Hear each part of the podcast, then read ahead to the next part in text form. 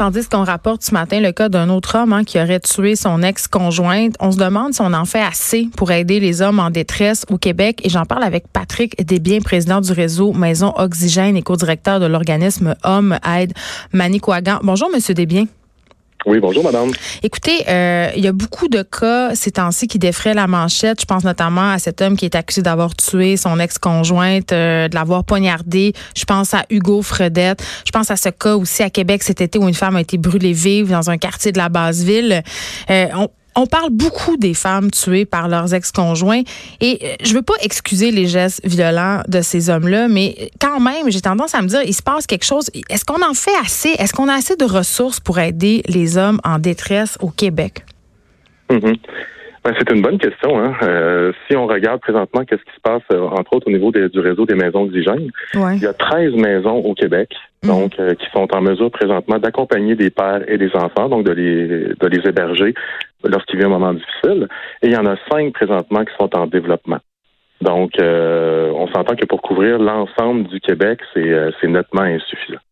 Puis il y en a beaucoup moins que les maisons pour femmes violentées, mais en même temps, statistiquement, euh, ce sont les femmes quand même qui sont les davantage victimes.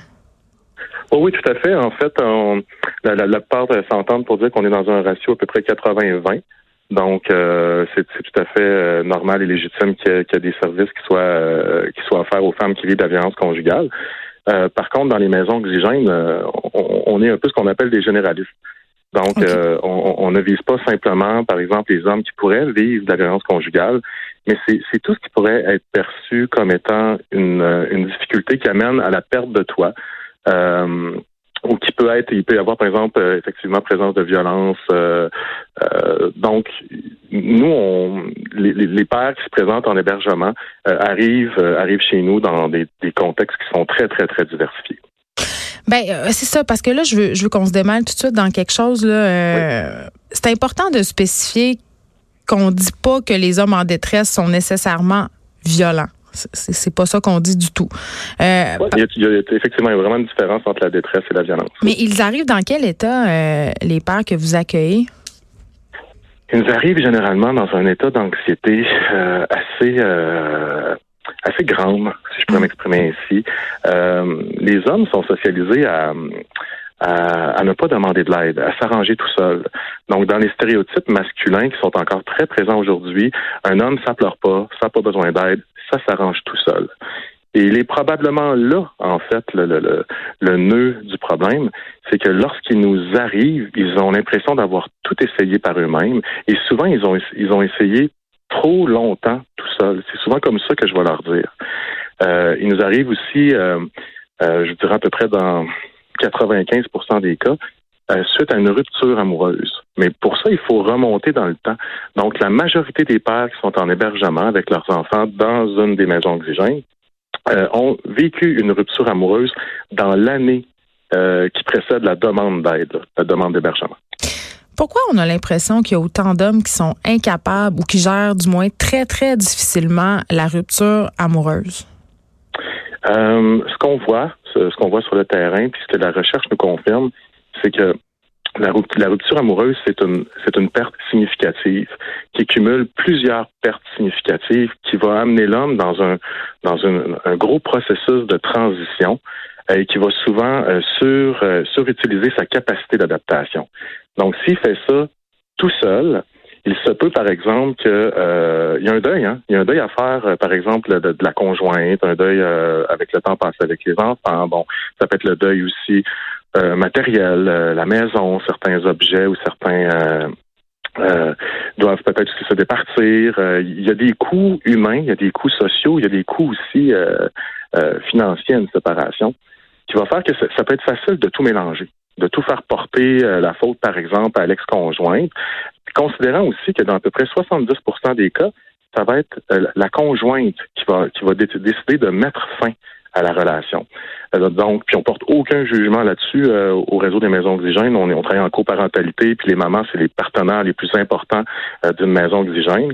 par contre, les effets les, ou les impacts sont différents. Il y a un décalage.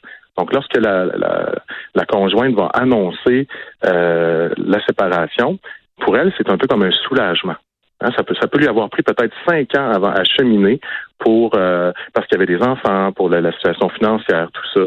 Donc, à cheminer pour arriver à annoncer la séparation. Donc, elle est soulagée, elle est comme à la fin de son processus. Pour l'homme, pour le père, ce processus-là commence. Et on sait que dans le processus de deuil, il y a une phase de colère.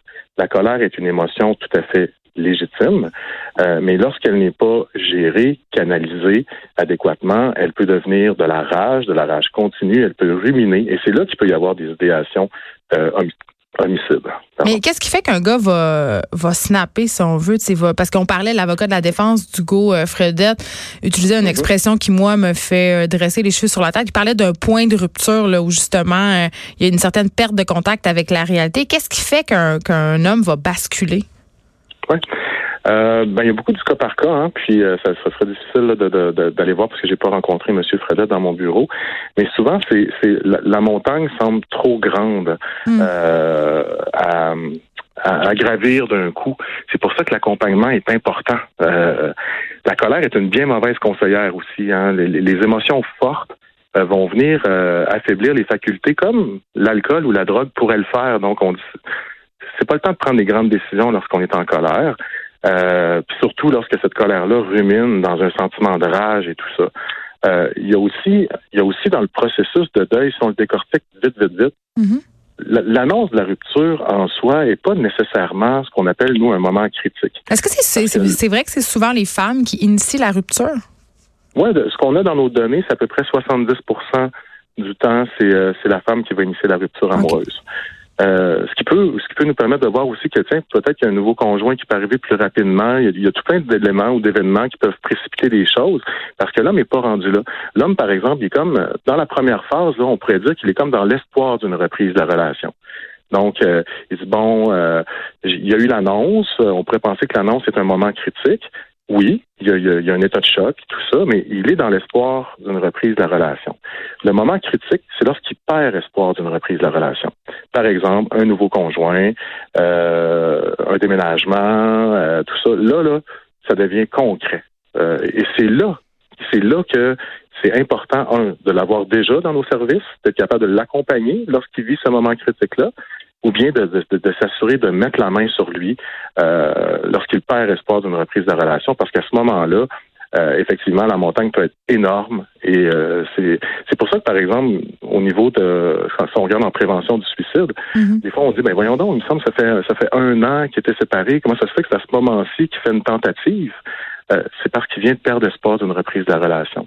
Il y a quelque chose qui s'est passé dans la vie de l'autre. Faire le deuil d'une personne qui est encore en vie, euh, c'est pas facile et on, on, essaie de faire notre petit bout de chemin, on essaie d'accompagner pour, pour, dans le fond, qu'ils comprennent bien qu'est-ce qu'ils qu'ils ressentent, qu'est-ce qu'ils vivent et surtout que ça vienne pas euh, tout ce on appelle ça le tapon, là, tout, tout, venir se, se, se distorsionner, se mélanger dans ses émotions puis euh, s'assurer qu'ils puissent euh, être capables d'avoir un espace pour exprimer ça et que ça, reste de la détresse et, non, et que ça ne devienne pas une forme de rage continue qui pourrait amener euh, l'homme à commettre l'irréparable.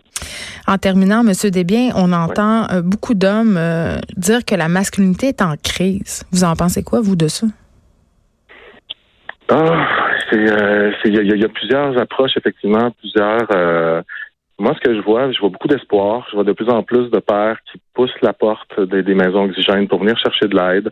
Euh, quand on regarde dans le réseau des maisons oxygènes, les maisons débordent. Euh, donc, le, fait d'avoir des ressources euh, nous permet de voir aussi que ben, si on leur offre une réponse adaptée, ils vont ils vont venir la chercher ou c'est à nous mm. aussi de faire des pas avec des partenaires ou quoi que ce soit. Est-ce que la masculinité est en crise? C'est une bonne question, mais je dirais que la majorité des hommes, par contre, qui viennent nous voir, eux sont en situation de crise. Donc, ils ont attendu longtemps, se sont, se sont on s'est dépanner par eux-mêmes ou de, euh, mais eux sont en crise, donc ça nous amène à devoir répondre rapidement, à mobiliser des, des, ressources rapidement autour d'eux euh, pour s'assurer de, de, de, désamorcer la crise et d'éviter un retour à la crise. Patrick Desbiens, merci. Vous êtes président du réseau Maison Oxygène et co-directeur de l'organisme Homme Aide Mani Kouaga. Oui, ben merci à vous. Bonne journée. De 13 à 15.